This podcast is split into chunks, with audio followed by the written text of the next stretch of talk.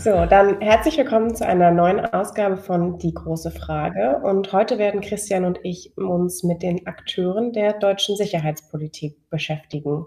Also, wer macht eigentlich Sicherheitspolitik und in welche einzelnen Zuständigkeitsbereiche kann man da noch ähm, unterteilen?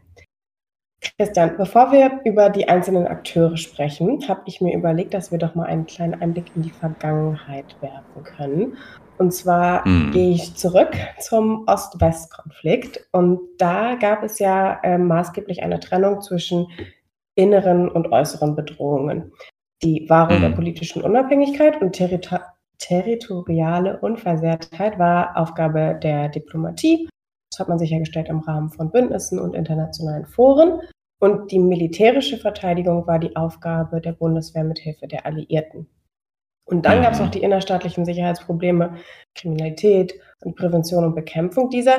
Das war Aufgabe des Justizwesens und der Polizei. Und dann kam die Wende und dann war so diese große Gefahr eines Krieges zwischen Ost und West ja überwunden, die wir auch jetzt nicht mehr haben. Aber inzwischen gibt es neue, andere sicherheitspolitische Herausforderungen, die von den Akteuren bewältigt oder äh, ja, die sich damit beschäftigen. Was sind aktuell gerade Sicherheitsbedrohungen oder Sicherheitsprobleme, die äh, wir haben, Christian? Ja, ähm, das ist ein interessanter Bogen, den, den du gespannt hast. Ähm, ich meine, wir sind ja jetzt gerade mitten in einem äh, in einem Krieg, wie wir uns äh, ihn eigentlich nicht mehr vorgestellt haben. Auf der anderen Seite ähm, zeigt der Krieg, dass es eben nicht nur äh, ein militärischer Konflikt ist, so wie er zurzeit zwischen ähm, der Ukraine und Russland mit Waffen ausgefochten wird, sondern ähm, dass der viel über diese Trennung zwischen Innen und Außen eigentlich drüber hinweg schwappt. Ne? Also das heißt, da geht es um Cyberangriffe, da geht es auch um Desinformation, da geht es um, früher hat man das Propaganda genannt, um die Einflussnahme auf unsere Diskussionen und Diskurse in den demokratischen Staaten. Also alles Sachen, die irgendwie an unserer Grenze nicht, nicht mehr Halt machen, die zwar von außen kommen, die aber direkt in die Gesellschaft reinziehen und die sich mit Waffen nicht aufhalten lassen. Das ist das, was, glaube ich, zurzeit uns alle und unser Denken so bestimmt. Davor und daneben, klar, gibt es eine ganze Menge an anderen Bedrohungen, die ähm, auch mit diesem Innen-Außen eigentlich nicht so richtig äh, zu fassen sind. Wir haben die Klimakrise als eine wichtige Krise, die nicht von außen, nicht von innen kommt, an der alle irgendwie teil, teilnehmen, äh, als Verursacher, auch als Opfer. Ähm, und die wir nur alle gemeinsam lösen können in einer großen globalen Koalition, aber wo wir die Folgen quasi im Inneren spüren, wo auch das Militär mhm. nicht helfen kann, auch keine Di Diplomatie kann da helfen, sozusagen internationale ähm, Allianzen dagegen zu schmieden. Oder wir erinnern uns, ähm, äh, ein bisschen schräg zu sagen, wir erinnern uns, es ist ja quasi nicht vorbei. Äh, wir sind möglicherweise kurz vor der nächsten Corona-Welle. Wir haben einige Corona-Wellen hinter uns. Das heißt also auch die Frage internationaler Gesundheit und die Bekämpfung von biologischen Gefahren ist etwas, das in dieses Schema Innen und Außen überhaupt nicht reinpasst. Ne? Also du hast immer so einen lokalen Effekt, ähm, entweder auf die Gesundheit der Menschen, auf die Wahrnehmung, Diskurse von Menschen. Ähm, und auf der anderen Seite kannst du es aber nicht in den Griff kriegen, wenn du das nur versuchst, in deinem Land selber irgendwie zu managen, weil das Risiko entweder an Grenzen nicht halt macht oder im Fall eines Krieges diese Grenzen sogar verschieben will. Das war jetzt ein ziemlich langer Weg rein. Das Witzige ist, ähm, dass die, wie soll man sagen, die formalen Strukturen dessen, wie wir mit diesen Bedrohungen umgehen können und sollen, also wer hat eigentlich welche Aufgaben, die sind noch schon lange vor dem Ost-West-Konflikt festgelegt worden. Also ähm, eigentlich mit der, mit der Verfassung ähm, oder mit dem Grundgesetz 1949.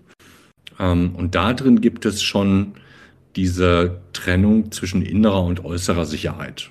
Äh, die so wahnsinnig wichtig ist. Und das ist eine, eine Trennung, die dann auch so historisch im Grunde genommen gelebt worden ist in Deutschland immer. Ne? Also wir haben eine ganz klare Trennung zwischen der auf, zwischen Aufgaben der Polizei und des Militärs. In anderen Ländern wird das anders gehandhabt. Da gibt es ähm, eine viel stärkere Vermischung der Rolle von von Polizei, ähm, aber vor allen Dingen vom, von Militärpolizei im Inneren. Also wenn man nach Frankreich guckt, da gibt es die sogenannte Militärpolizei, die Gendarmerie. Ähm, die nimmt ganz normale Polizeiaufgaben im ländlichen Raum wahr, wo es keine städtische Polizei gibt. Hm, das ist für die völlig normal. Das heißt, da siehst du schon ein ganz anderes Verständnis, ein ganz anderes Umgehen mit diesen Instrumenten von Sicherheit eigentlich. Deutschland diese Trennung ein bisschen die Ursache hat, dass wir, dass uns Dezentralisation von Macht ziemlich wichtig ist nach dem, was wir historisch ja, genau. erlebt haben. Genau, total. Genau. Also das Dezentralisieren ist, ist quasi so ein, so ein Anfangselement der Bundesrepublik. Ähm, wir, haben den, wir haben eine schwache Bundesregierung am Anfang gehabt oder einen schwachen Bundesstaat und viele starke Länder. Das war von den Alliierten so gewünscht. Das heißt, Macht ist über viele Ebenen verteilt. Äh, mit, mit Länderpolizeien und einer sehr schwachen Bundespolizei. Die hieß früher auch nicht Bundespolizei, die hieß Bundesgrenzschutz. Ähm, das ist irgendwann, ich weiß gar nicht, irgendwann in den 19 oder so, glaube ich, umgeändert worden.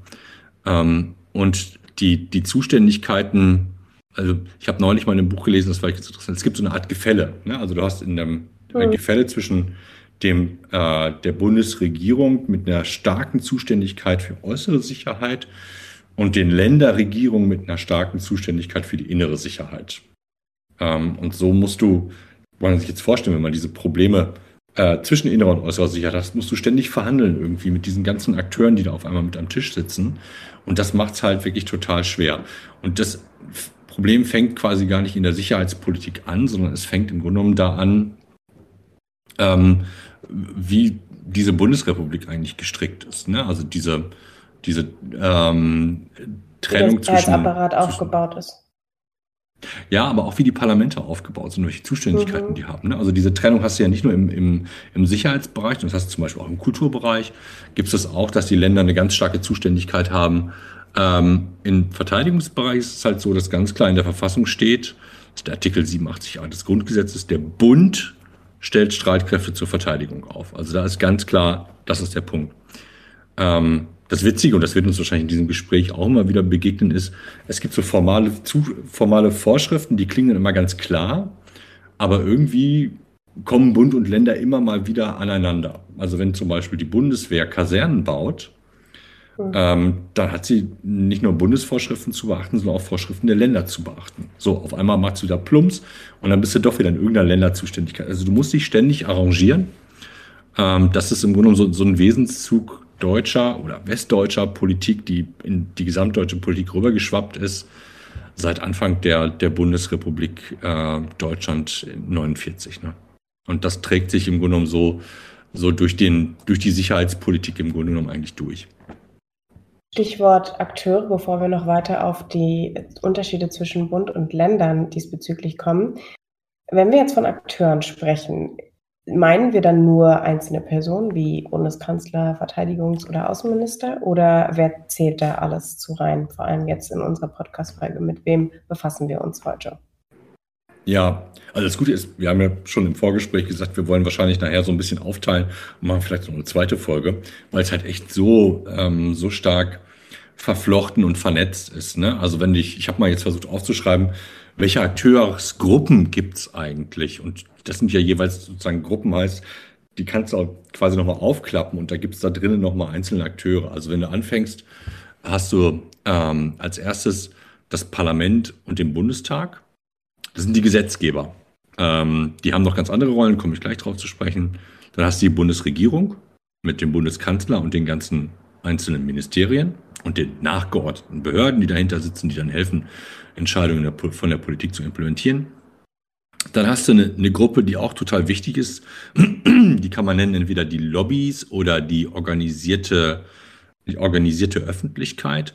Das sind zum Beispiel Industrieverbände, Gewerkschaften, aber auch Greenpeace, ähm, andere Umweltorganisationen. Also alle die, die sich organisieren, um das Interesse ähm, in die Politik rein, um ihr Interesse in die Politik reinzubringen. Wir sagen, wir haben eigentlich ein legitimes Anliegen hier und wir wollen, dass das in der Politik verhandelt wird. Wir sagen, das ist ein öffentliches Problem und deswegen soll es verhandelt werden. Das machen Lobbys. Lobbys ist also per se nichts Gutes oder Schlechtes. Das heißt erstmal nur, dass hier sich eine Gruppe zusammengefunden hat, um ein sehr spezielles Interesse zu vertreten. Die einen machen damit Geld, die anderen machen damit sozusagen sich selber glücklich. Ich karikiere das jetzt mal ein bisschen über. Ähm, aber das ist schon eine, eine sehr wichtige Gruppe.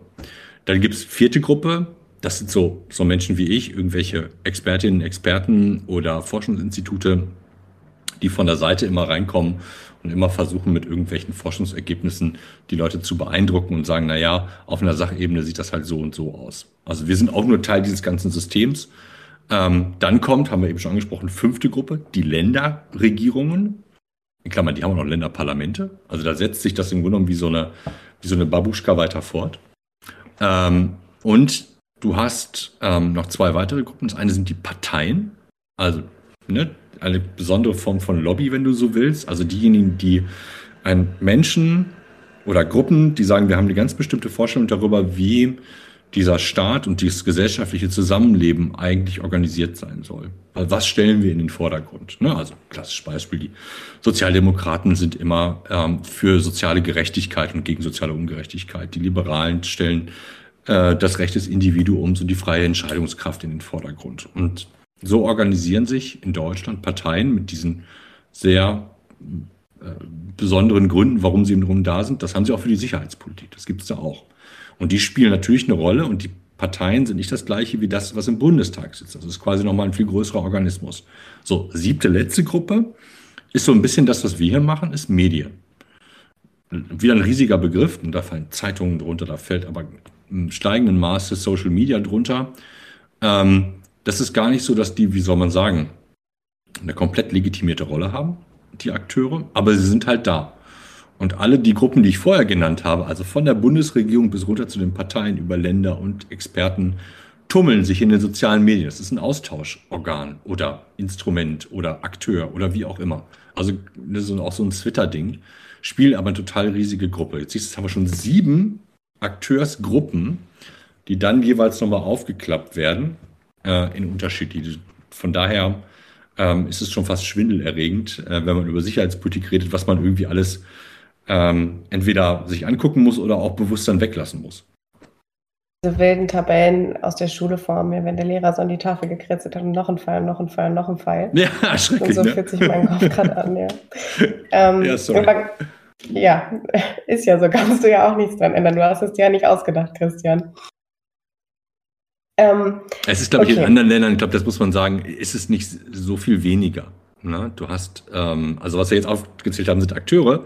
Dann ist ja immer die Frage, wie viel Macht haben die eigentlich? Ne? Also Länderparlamente haben in anderen Ländern halt nicht so viel Macht, also in anderen Staaten nicht so viel Macht wie bei uns. Deswegen spielen die bei uns nochmal eine viel wichtige Rolle. Man muss hier und da nochmal drauf gucken. Aber sonst, ähm, in der Tat, ist es auch in anderen Ländern nicht so super einfach.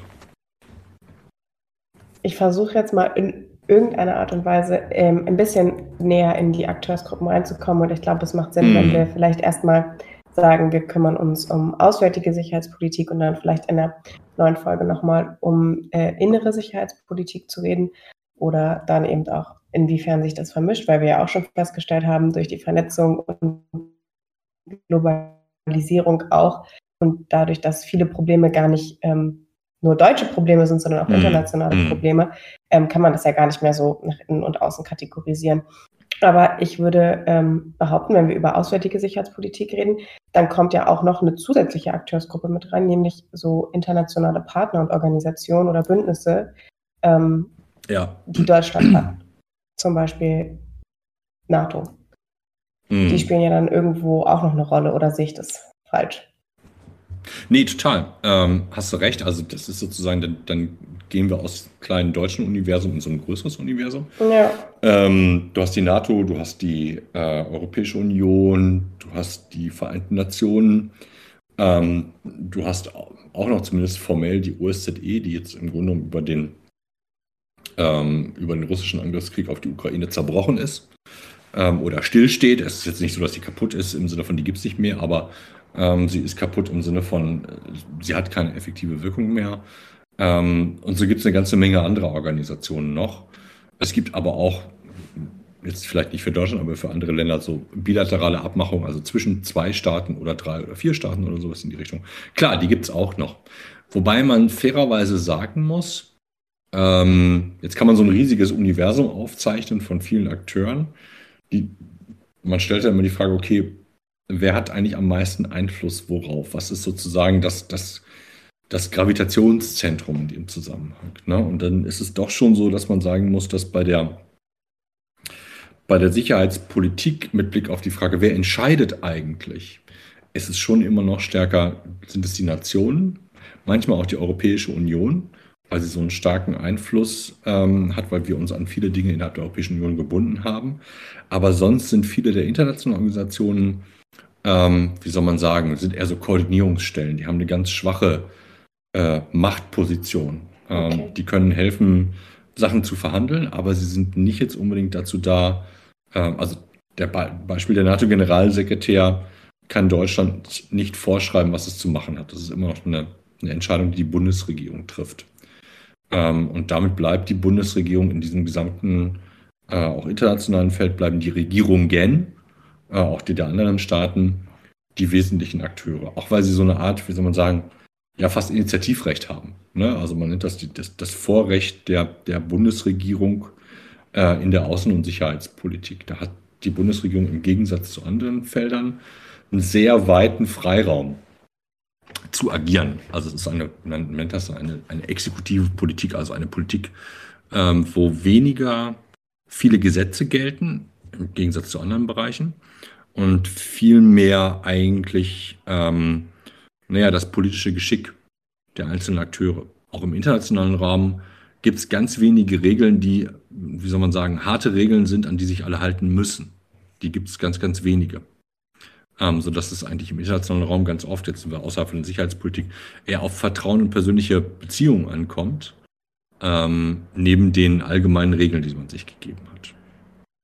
Okay, verstehe. Dann ruder ich ein wenig zurück aus, dem, aus meinem internationalen Teich und komme wieder zurück äh, zu Deutschland und dem föderalen Regierungsprinzip, was du eben schon angesprochen hast. Ähm, du hast es angeschnitten gehabt, es werden Kompetenzen zwischen Bund und Ländern aufgeteilt. Zum Beispiel ähm, entscheidet der Bund über äh, die Bundesregierung über militärische ähm, ja, Entscheidungen oder Einsätze. Welche anderen Aufgaben hat die Bundesregierung beispielhaft im Bereich der Sicherheitspolitik? Ja, ähm, also wenn wir jetzt sozusagen in diese, in diese Blackbox Bundesregierung reingucken, dann hast du, ähm, naja, ich sag mal so drei, vier Ministerien, die, die wichtig sind. Es gibt ganz viele andere, die immer so, so Teilzuständigkeiten haben. Da hängt auch so ein bisschen davon ab, wie man Sicherheit definiert. Ähm, also das als erstes Mal ähm, das Auswärtige Amt, das die formale Zuständigkeit für internationale Sicherheit hat. Ich sage jetzt extra formal, weil in der Vergangenheit hat ähm, das Auswärtige Amt das sehr im Bereich der zivilen Sicherheit gesehen, nicht so im, im Bereich der militärischen Sicherheit. Ähm, dann gibt es darunter das Verteidigungsministerium. Ähm, das hat jetzt aber sich nicht die Zuständigkeit für internationale Sicherheit geschnappt, sondern das war lange Zeit lang so eine Leerstelle. Da hat man internationale Sicherheit, vor allem im militärischen Bereich, hat man eigentlich gar nicht so sehr betrieben. Ähm, okay. Das Verteidigungsministerium ist mehr so zuständig für Militärpolitik, also alles, was zwischen äh, Verteidigungsministerien im Grunde genommen passiert. Aber die, inter, die größ, der größere Rahmen wird durch das Auswärtige Amt, also durch das Außenministerium bestimmt.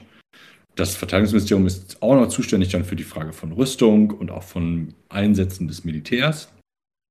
Ähm, und dann hast du zum Beispiel, wenn wir jetzt in dem Bereich des Militärischen bleiben, du hast das, das Bundesministerium für Wirtschaft und Klima, heißt es jetzt. Das ist interessant, weil es sind gleich zwei sicherheitsrelevante Aspekte drin. Ne? Auf der einen Seite das Klimathema ähm, und auf der anderen Seite mit dem Wirtschaftsthema verbunden auch die Frage der Verteidigungsindustrie. Das heißt, da teilt sich das Wirtschaftsministerium eine Zuständigkeit sowohl mit dem Verteidigungsministerium, wenn es um die Frage von nationaler Rüstungswirtschaft geht, hier in Deutschland, aber auch zum Beispiel im Auswärtigen Amt, wenn es um die Zuständigkeit, teilt man sich die Zuständigkeit, wenn es um Rüstungsexporte geht.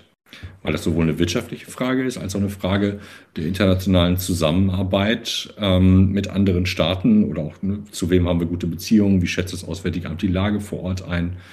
Ähm, so gibt es so eine Art Arbeitsteilung. Ähm, dann gibt es natürlich noch andere Ministerien, die zuständig sind, die größere Zuständigkeit haben für Cybersicherheit oder das Bundesministerium äh, für, äh, für Umwelt und Naturschutz. Alles diese Sachen, die in einem weiteren Sicherheitsbegriff alle eine Rolle haben. Ähm, und über all dem oder daneben in der Mitte, vielleicht sagt man besser in der Mitte, gibt es das Kanzleramt. Das ist sozusagen das Ministerium des Bundeskanzlers. Und das ist insofern wichtig, als dass ähm, der Bundeskanzler, man sagt, dass die sogenannte Richtlinienkompetenz hat. Das heißt also, im Zweifelsfall kann und muss er, wenn man sich in einer Koalitionsregierung nicht einig ist, muss er entscheiden. Und er ist sozusagen, ich will nicht sagen, immer der Chef, er ist vor allem Moderator und Vorsitzender der Bundesregierung. Das heißt also, er muss sich darum kümmern, dass die Bundesregierung einheitlich handelt. Dafür, ne, wieder zurück, was hat denn das mit den ganzen anderen Ministerien zu tun? Dafür hat er in seinem Bundeskanzleramt ähm, ganz viele Stellen, die die anderen Ministerien um ihn drum herum spiegeln, nennt man das. Also die im Grunde genommen so kleine Ministerien sind. Das heißt, die, ähm, die Damen und Herren, die da sitzen, die holen sich die Informationen aus den einzelnen Ministerien, tragen die zusammen und verdichten das sozusagen zu einem Bild für die relevanten Entscheidungen, die der Bundeskanzler zu treffen hat. Ähm, und das ist, ne, also da ist der Bundeskanzler auf die, wenn man so will, auf die Sensorik angewiesen, die er von anderen kriegt, um dann auch seine, ähm, naja, den Vorsitz im Kabinett führen zu können. So würde ich es mal sagen. Also Kabinett ist wirklich, da sitzen Leute am Tisch und reden miteinander und äh, müssen darum ringen, dass sie einheitliche Positionen nachher zusammenbringen. Das ist in der Sicherheitspolitik genauso wie in anderen Politikbereichen, also wie was weiß ich was, Energiepolitik, ähm, die Entscheidung rund um die Verlängerung von Atomkraftwerken ist ein Thema, dessen Spaltpilz ist äh, in, der, in der Bundesregierung. Verstehe. Also alles sehr, sehr, sehr kleinteilig, aber Kommunikation ähm, funktioniert gut, nehme ich jetzt mal an. Beziehungsweise. das, ist, das ist eine gute Frage. Das ist, das ist, das ist insofern gut, weil, ähm, ähm, naja, also das bringt nochmal sozusagen zurück zu, was ist eigentlich, was ist eigentlich Politik? Ne? Und Politik ist das, ähm, ist das Lösen öffentlicher Probleme. Ähm, und wie kommen die Probleme zustande? Naja, weil unterschiedliche Leute oder Akteure Ne, selbst in der Bundesregierung, unterschiedliche Vorstellungen davon haben, was eine richtige und was eine gute Lösung ist. Ähm, so, das ist und wie verhandeln wir das? Naja, wir verhandeln das, indem wir demokratische Prinzipien halt in diesem Land haben. Das ist schon mal sozusagen der, der, der wichtige Anfang der ganzen Geschichte. Ähm, und das heißt also, der Bundeskanzler ist dazu da, im Grunde genommen solche Konflikte aufzulösen und daraus eine eigene Linie zu, zu finden. Und Kommunikation ist in dem Zusammenhang ja letztendlich das A und O. Ne? Und dann gibt es formale Wege und das ist total wichtig. Ne? Also jetzt fernab auch der Sicherheitspolitik, du hast auf der einen Seite formale Wege, die du einhalten musst, Zuständigkeiten und die ganzen anderen Geschichten. Und du hast auf der anderen Seite ähm, die Möglichkeit, auch immer wieder über diese Zuständigkeiten hinauszugehen, weil du glaubst, dass du deine Interessen dann vielleicht besser durchsetzen kannst. Das findet dann zum Beispiel über das Lancieren von irgendwelchen Nachrichten in Medien statt. Das ist dann vielleicht nicht meine Zuständigkeit, aber ich habe politisches Interesse und versuche mhm. so dann die politische Entscheidungsfindung zu, zu beeinflussen. Ähm, und man liest dann ganz oft in der Presse, dass die, die Leute an den, am Kabinettstisch sich nicht grün sind. Ja, nee, die sind ja auch mit unterschiedlichen Vorstellungen darüber angetreten, wie diese Bundesrepublik, was sie eigentlich machen soll und was gut ist. das Prinzip von Demokratie ist dann, dass man sich darüber unterhält und das versucht aus, auszutauschen miteinander. Aber dieses kleine, wenn du so willst, dieses kleine Spiegelministerium, dieses Bundeskanzleramt, ähm, ist natürlich gerade so in Krisenzeiten, wie wir sie jetzt gerade haben, total wichtig, weil in diesen Zeiten, ähm, das ist nicht nur unter Bundeskanzler Scholz, sondern es war auch unter Merkel so, das Bundeskanzleramt doch zu einem sehr zentralen Ort der Entscheidung oder der Vorbereitung von Entscheidungen wird. Also von daher ist klar, die, die, die Kommunikation dessen, was alle wollen, in Richtung Kanzleramt ist total wichtig. Auch zu priorisieren dann, ne? was ist jetzt, mhm. wo brennt es am meisten oder am ehesten. Gut, dann haben wir jetzt so ein bisschen ähm, die Bundesregierung abgedeckt und welche Rechte oder Aufgaben hat jetzt der Bundestag, wenn wir über sicherheitspolitische Maßnahmen sprechen? Mhm. Ähm, ich bin soweit informiert, dass die äh, Rechte sich auf Zustimmung oder Ablehnung beschränken. Also dass die Entwürfe mhm. quasi von der Regierung kommen und dann können sie nur total Ja oder total Nein sagen. Ja, das stimmt. Ähm, und sie haben natürlich ein wichtiges Recht, das ist das Haushaltsrecht. Ähm, damit kannst du auch Ja und Nein sagen zu bestimmten Sachen. Ähm, teilweise kannst du sogar, kann der Bundestag natürlich über den Haushalt bestimmte Sachen insofern entscheiden, dass er sagt, dafür sind wir bereit, Geld zur Verfügung zu stellen. Ähm, äh, und wir beauftragen die Bundesregierung zur Umsetzung. Sowas würde auch im Prinzip gehen. Ist aber immer so eine schwierige Geschichte. Ähm, also diese Trennung zwischen Bundesregierung äh, und Bundestag als die einen, die ausführen und die anderen, also der Bundestag, der kontrolliert. Ähm, wenn du solche Anordnungen machst, dann wird es relativ schwierig. Also bleiben wir mal im Normalfall. Genau, dann ist es so, dass der Bundestag dazu da ist, äh, die Bundesregierung zu kontrollieren. Und im Bereich der Außenpolitik ist das halt eine sehr schwierige Angelegenheit, weil die Bundesregierung eine sehr weitreichende Kompetenz hat, bestimmte Dinge zu entscheiden oder im Alltag sozusagen zu bewerkstelligen. Ähm, und weil auch die Zuständigkeit für diese unterschiedlichen Bereiche der Bundesregierung, die ich eben schon so ein bisschen angerissen habe, auch über ganz viele unterschiedliche Bereiche aufgeteilt sind. Also der Bundestag zerfällt, oder wenn du jetzt sozusagen den Bundestag aufklappst, was siehst du da? Du siehst so hm, drei unterschiedliche Akteure da drin. Du hast die Fraktionen der einzelnen Parteien, du hast die Ausschüsse und du hast die Abgeordneten. Die Fraktionen, das ist die Form, in, in der sich die politischen Parteien, die gewählt worden sind, im Bundestag organisieren. Das nennt sich da Fraktion. Das ist nicht das gleiche wie die Partei. Das heißt, also in der Fraktion sind nur die Leute, die in den Bundestag gewählt worden sind. Zur Partei gehören noch ganz viele andere Leute. Da gibt es einen Parteivorsitzenden, Generalsekretär, ganz, ganz viele andere. Ähm, so, die sitzen da und haben sich organisiert in, in einer Fraktion. Ähm, dann gibt es die Ausschüsse. Die Ausschüsse sind eigentlich die äh, Zusammenkünfte, in der die Sacharbeit der Parlamentarier passiert. Das heißt, die Leute gehen aus ihren Fraktionen raus und gehen in die Ausschüsse. Da hat jeder sich für den Ausschuss gemeldet äh, und jeder auch und sagt, hier dafür interessiere ich mich oder das ist mir wichtig.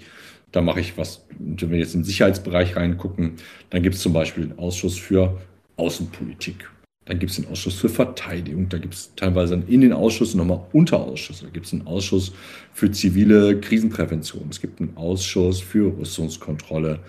Ähm, dann gibt es noch andere wichtige Ausschüsse, das ist zum Beispiel der Haushaltsausschuss. Das ist eigentlich der zentrale Ausschuss, weil am Ende des Tages braucht, egal welche Politik du machst, brauchst Geld dazu.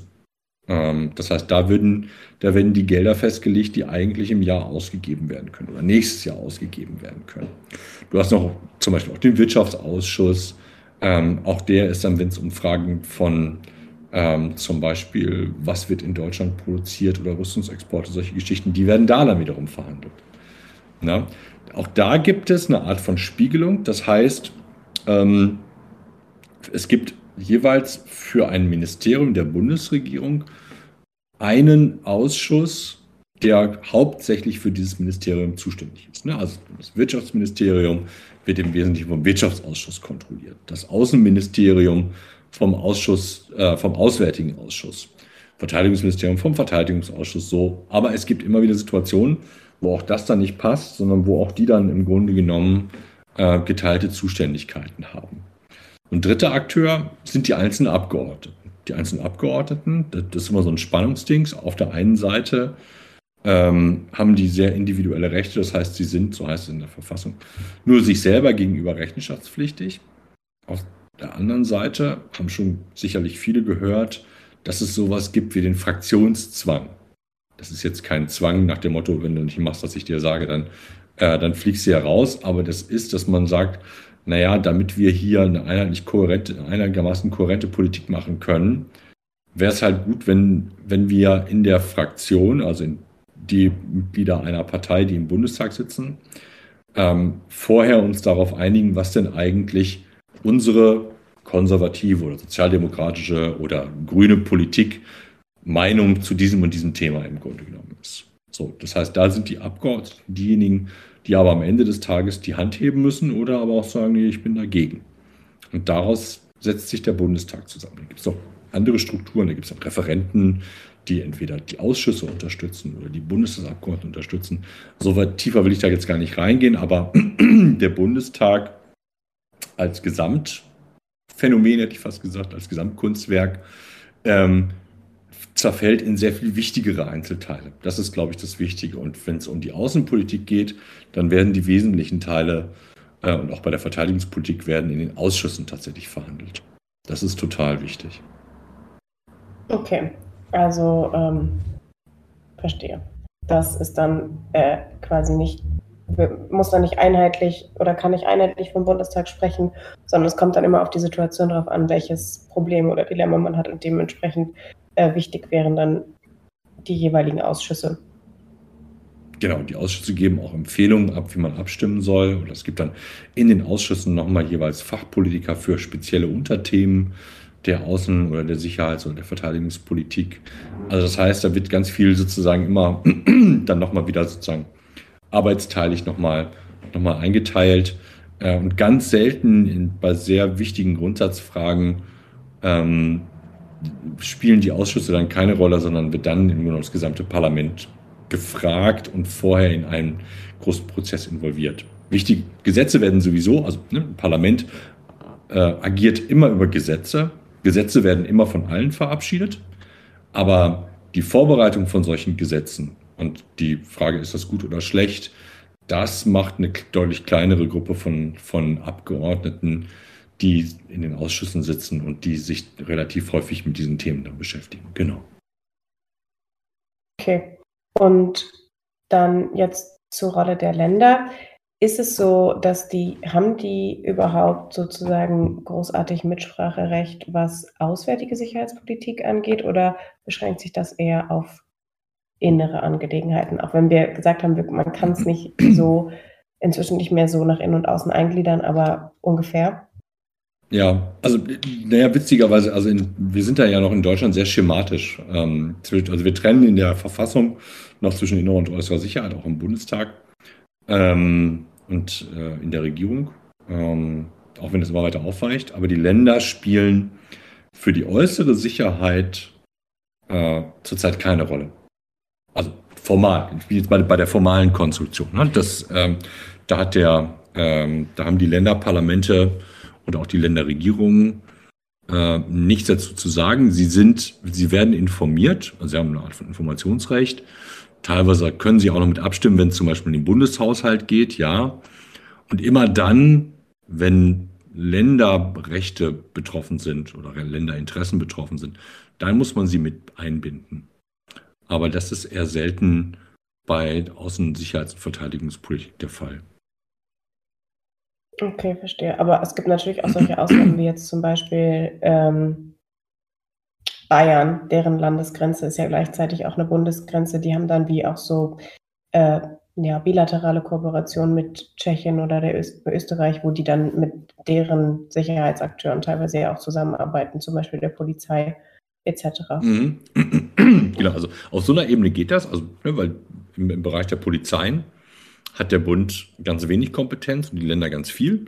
Also internationale Polizeiarbeit, kein Problem, kannst, kannst du machen. Ähm, wenn du jetzt eine Kooperation zwischen, ich weiß nicht, der bayerischen Polizei und dem österreichischen Militär hättest, die sich dann auch noch mal nicht mit dem Schutz von Landesgrenzen oder was weiß ich was äh, damit zu tun hätte, dann wäre es dann wäre es nochmal was, äh, äh dann wird es wahrscheinlich kritisch werden. Man muss sagen, okay, das ist jetzt wahrscheinlich nicht mehr eure Kompetenz. Wobei, um das jetzt mal einzufangen, ähm, die, die, wir haben es ja hier dann auch nochmal mit einer europäischen Dimension zu tun. Ähm, weil ja, das sind, das sind Ländergrenzen, ähm, aber wir haben ja gleichzeitig schon ein, einen gemeinsamen Binnenraum in Europa, wo wir eigentlich wenn es keine Ausnahmesituation gibt, frei über die Grenzen gehen dürfen.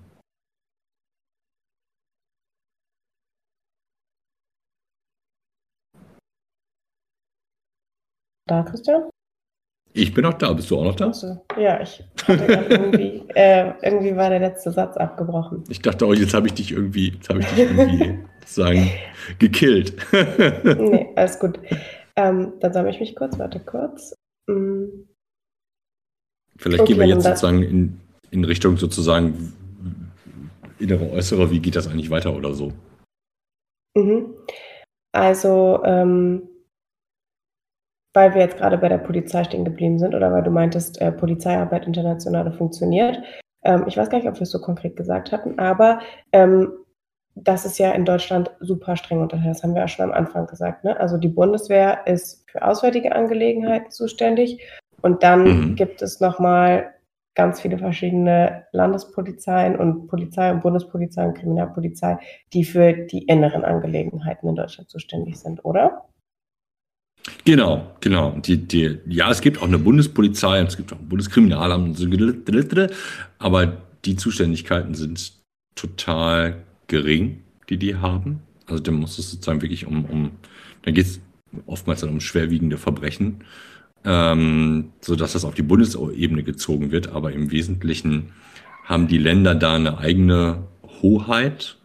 Äh, und die waren sie natürlich auch, weil das auch so eine Art von entweder Machtinstrument oder Prestige ist in irgendeiner Art und Weise.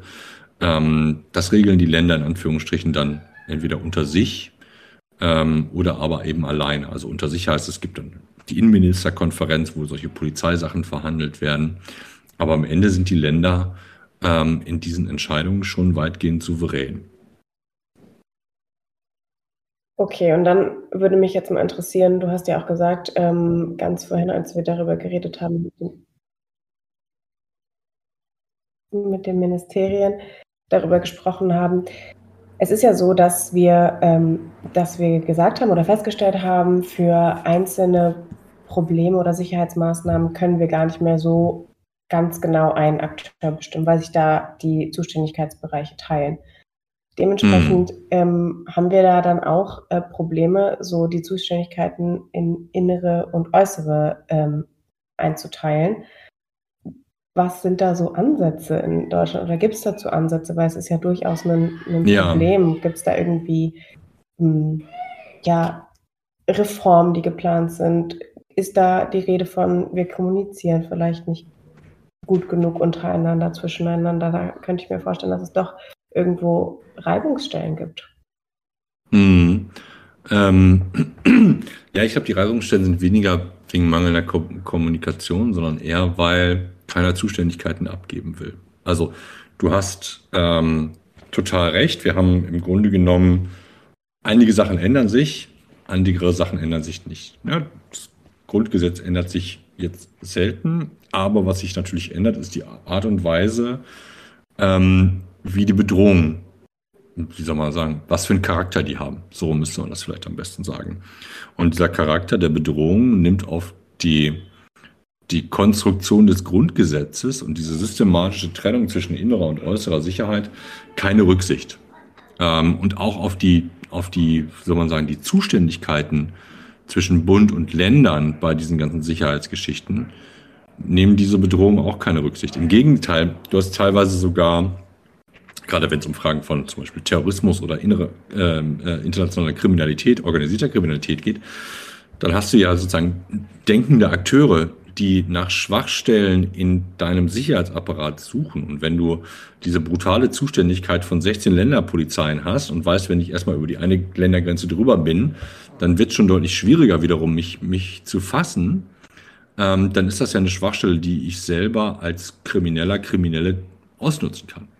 Ja, also das, ähm, da ist sozusagen auch eine, eine, eine Schwachstelle im Design dieser Trennung zwischen innerer und äußerer Sicherheit drin.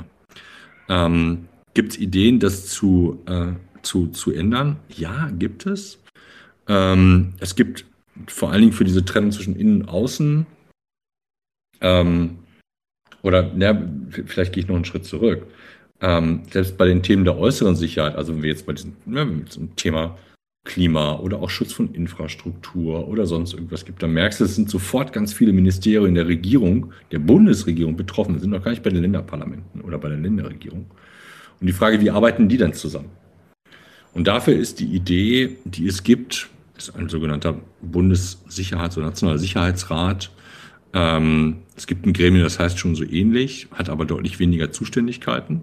Und die Frage ist, ob sowas helfen könnte, ähm, diese soll man sagen, effektivere Entscheidungen zu treffen. Weil zurzeit sind wir ziemlich langsam und auch nicht sehr bestimmt in den Richtungen, die wir, mit denen wir mit, mit neuen Risiken und Bedrohungen im Grunde umgehen.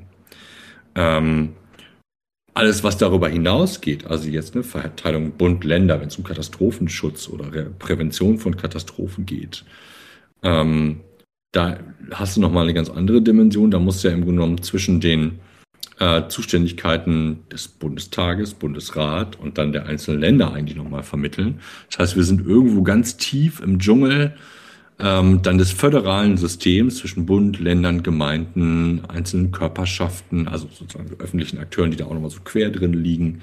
Ähm, wer denn eigentlich was macht in dem Zusammenhang? Das muss einen nicht entmutigen, aber es zeigt, dass der Umgang mit neuen Bedrohungen, die jetzt gar nicht mehr so neu eigentlich sind, die wir seit Ende des Kalten Krieges, also über 30 Jahren, eigentlich relativ genau kennen und beschreiben, ähm, dass der ziemlich schwierig ist. Was die schwierig ist im Sinne von eine effektive, der Risiko oder der Bedrohung angemessene Reaktion der Bundesregierung zu finden. Oder aber, aus Sicht auch zum Beispiel der Länderparlamente oder Länderregierungen, die Bundesregierung zu befähigen, ihr zu erlauben, in internationalen Verhandlungen ähm, eine effektive Politik zu vertreten. Ne? Also da hast du halt das, das Problem, also gerade wenn wir um Klima, Umweltschutz reden, dann sind wir sofort immer bei internationalen Themen. Ja. Ähm, das heißt, da kann ein einzelnes Bundesland kann da gar nicht viel ausrichten. Die Frage ist dann, wie weit bin ich bereit, Kompetenzen abzugeben äh, an jemand anderes? Ja, weil in Deutschland immer sehr viele Parteien oder generell Akteure koordinieren wollen, aber sehr ungern koordiniert werden. Ne? Genau, keiner will Macht abgeben. Okay, das heißt, ähm, wir haben auf jeden Fall, würde ich sagen, sehr, sehr viel Material für eine zweite Folge gesammelt. Ich würde nur zusätzlich sogar gerne mal in den Raum werfen, worüber wir auch noch sprechen könnten. Dieser ähm, Bahnsabotageakt der vergangenen mm. oder von vor zwei Wochen hat ja auch gezeigt, weil du jetzt vorhin ja gerade eben angesprochen hattest, es gibt Kriminelle, die oder wirklich Akteure, die bewusst auch nach Schwachstellen suchen. Das hat ja wiederum gezeigt, dass wir sogar in diese ganz groß veranlagte Diskussion von äh, Sicherheitspolitik vielleicht sogar nicht staatliche Akteure dann mit einbeziehen müssen, äh, wie halt ja, eben die ja. Unternehmen, den, die, von denen, äh, bei denen diese Bahnstreckennetze betroffen waren, weil da kann die Bundesregierung oder da können Länderbundparteien dann auch nicht mehr so viel ausrichten. Das kommt ja dann auch noch zusätzlich dazu, wieder noch eine, ein Akteur mehr, den man dann irgendwie ja, mit einbeziehen muss, total. mit dem man kommunizieren muss total, jetzt ist, also klingt dann fast schon nach einer, nach einer dritten Reihe, weil das hat ja was mit der kritischen Infrastruktur zu tun. Es hat gleichzeitig auch was mit ähm, technologischer Souveränität zu tun. Ne? Also wir ja. haben Technologien, die auf der einen Seite Wohlstand schaffen, auf der anderen Seite aber sicherheitspolitisch hochgradig relevant sind. Wie gehen wir damit denn um? Da bist du sofort bei privaten Akteuren. Also finde ich einen guten Punkt. Ähm, sollten wir, sollten wir uns überlegen, wie wir das ansprechen können, weil das eine ist immer so die formale Bund, Länder und Politikebene und das andere sind in der Tat die, die, äh, die wirtschaftlichen Akteure, aber auch dann die zivilen Akteure, naja, so wie du und ich oder ähm, Interessensvertretungen, die da auch noch reinspielen. Ne? Finde ich gut. Ja, dann ähm, würde ich sagen, dann vertagen wir das Ganze und führen es weiter. Ich bin auf jeden Fall ähm, sehr gespannt und freue mich äh, auf die nächste Folge. Es hat sehr Spaß gemacht und äh, danke auch an die Zuhörerinnen und Zuhörer fürs Einschalten, Zuhören und ähm, ja, wir freuen uns aufs nächste Mal. Alles klar, ich danke euch, danke dir. Ciao, ciao. Ciao.